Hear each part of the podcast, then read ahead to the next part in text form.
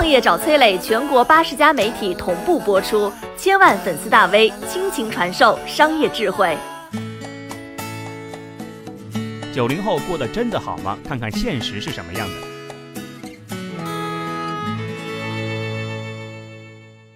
九零后真的过得好吗？听听社会上其他人的看法。九零后是中国唯一没有挨过饿、受过冻的一代人，吃得饱、穿得暖。九零后的时代，教育已经平民化了、普及化了，受教育程度高。九零后的世界，科技发展、互联网铺天盖地，生活便利，信息通畅。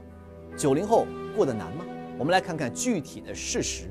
第一，说工作，九零后就业并不简单，超过三分之一的九零后上过大学，每年毕业生八百多万。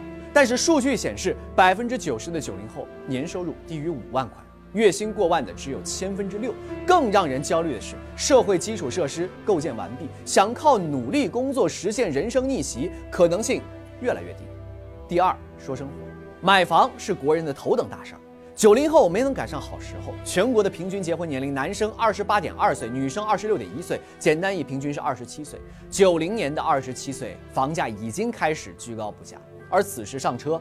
不仅压力山大，而且完全享受不到房产大幅增值的红利。第三，说未来，九零后大多是独生子女，下要养育孩子，上要赡养父母，本人自己的养老问题基本上还没有办法考虑。舆论对于九零后的评价大多是生在好时代，还在喊苦喊难，真的是娇气的一代人。但是九零后的真实写照却是扛着别人眼中的幸福，闯着坎坷的人生路。其实啊，每一代人都在长辈们的眼中看起来都无比幸福，但是每一代人都有各自的苦恼，冷暖自知啊。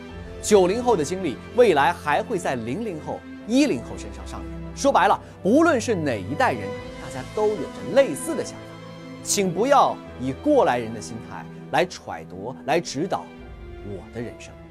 你好，我是松南，是崔磊的合伙人。包括抖音、快手、百度、阿里、腾讯等等这些互联网公司，都曾经邀请过我们去分享创业方面的课程。我们把主讲的内容整理成了一套音频的课程，里面包含了如何创业、如何做副业、优质项目的剖析等等，相信对你会有所帮助。下拉手机屏幕，在节目简介里添加我的个人微信，这套课程今天免费送给你，快去领取吧。